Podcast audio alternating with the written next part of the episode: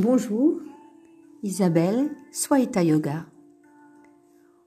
Aujourd'hui, je voudrais vous proposer un nouveau podcast pour évoquer le pouvoir de créer ou de détruire de nos croyances. Effectivement, si vous êtes engagé vers un processus de changer quelque chose dans votre vie, il est important de pouvoir se mettre un peu au clair sur ce que euh, suppose euh, un processus de changement. Dans un précédent épisode, je vous avais parlé des facteurs limitants dans nos désirs de changement. Et parmi ceux-là, il y avait les croyances. Donc aujourd'hui, je vais m'inspirer de la psychologie moderne pour décortiquer un peu de quoi sont faites nos croyances. Contrairement aux idées reçues, ce ne sont pas les événements de notre vie qui nous façonnent, mais plutôt les croyances qu'on y rattache. J'ai été très marquée par un film, Adam, que j'ai vu récemment et qui m'a inspiré d'ailleurs euh, la rédaction de, de ce poste. J'en veux pour preuve les grandes différences en termes de résilience entre deux êtres confrontés à un accident grave et les conduisant tous deux à la tétraplégie. L'un va aller chercher en lui toutes les ressources et les forces nécessaires pour s'en sortir et retrouvera une vie digne, tandis que l'autre va sombrer peu à peu dans la dépression. Comment cela s'explique?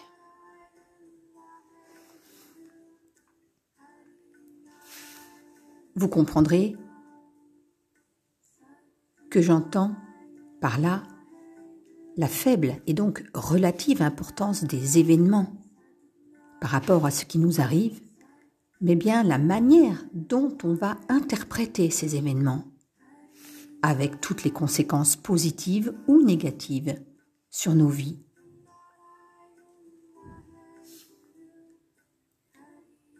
Les croyances sont des forces oui, des forces qui nous guident et qui nous font poser à chaque fois, de manière inconsciente, une question très binaire. Est-ce que cette expérience est douloureuse ou plaisante? Et ensuite, qu'est-ce que je dois faire maintenant pour éviter la douleur ou pour retrouver du plaisir? Je l'avais abordé dans un précédent podcast que je vous invite à écouter. Ces questions inconscientes en termes de douleur et plaisir nous amènent à trouver des réponses basées sur nos croyances. Et sur quoi s'appuient nos croyances? Eh bien, sur des généralisations à propos de toute la somme de nos expériences. Les généralisations sont indispensables pour apporter des réponses rapides sans avoir à tout analyser à chaque fois, comme par exemple lorsque l'on conduit sa voiture.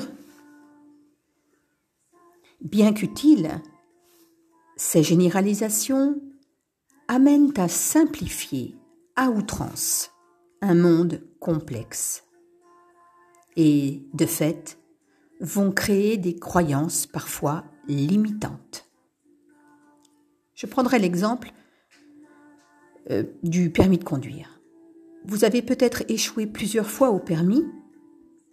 Eh bien même si ceci est un fait, cela peut avoir amené à croire que vous êtes incompétent.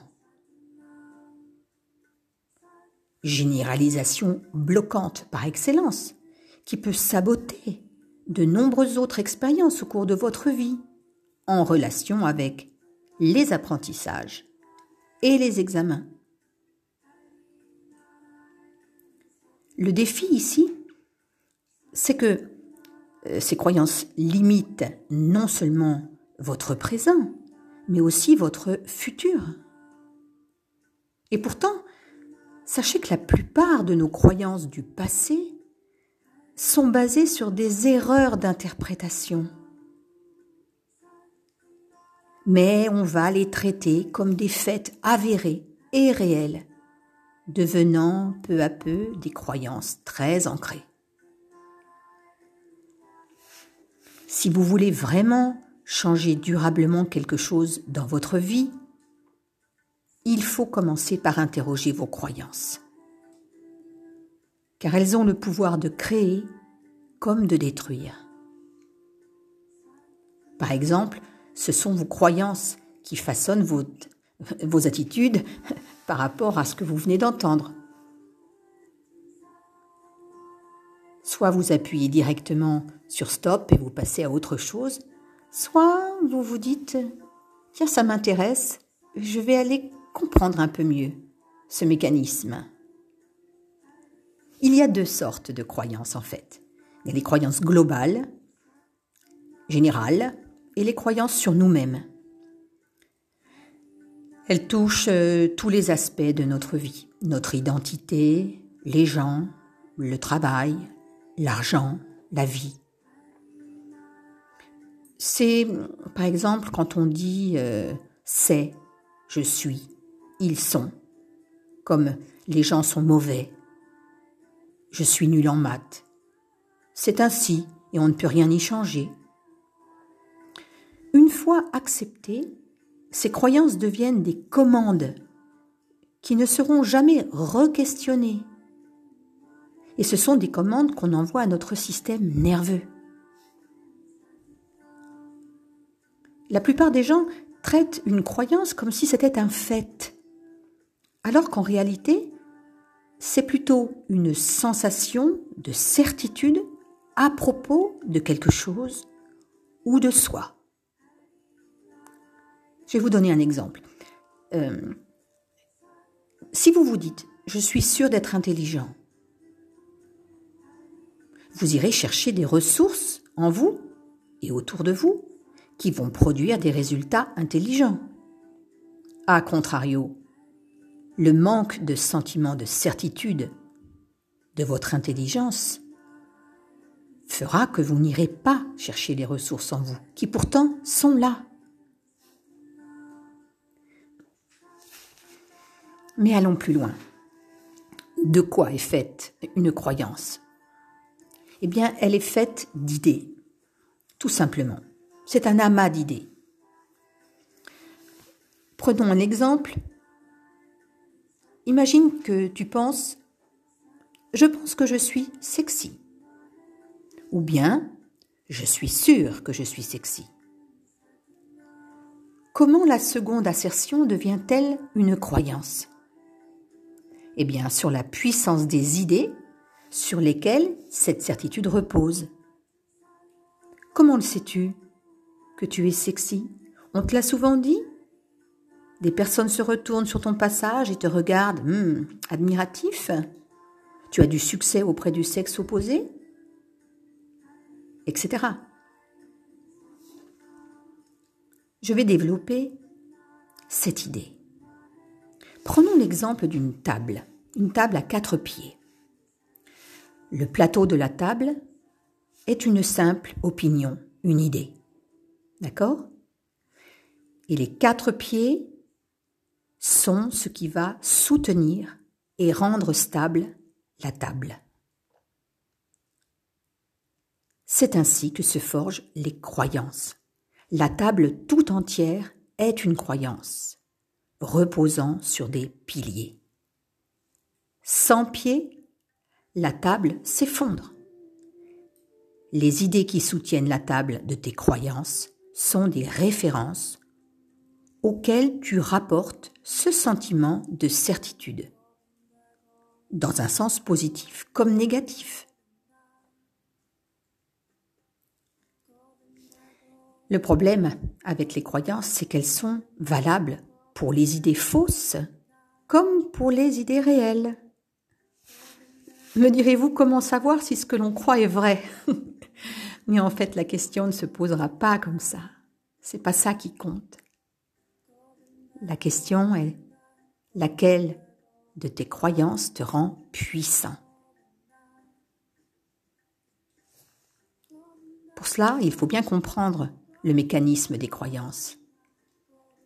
Elle se forge sur une base solide qui vient d'une résonance émotionnelle forte. Je m'explique. Plus l'émotion liée à l'idée ou à l'opinion que tu as va être émotionnellement forte, plus les pieds de la table seront solides. Ce sont les expériences personnelles, leur niveau d'émotion et leur répétition, je dis bien auxquelles nous aurons attaché les plus fortes doses d'émotion, hein, qui vont renforcer nos croyances. Et ces émotions se fixent toujours en termes de éviter la douleur, rechercher le plaisir.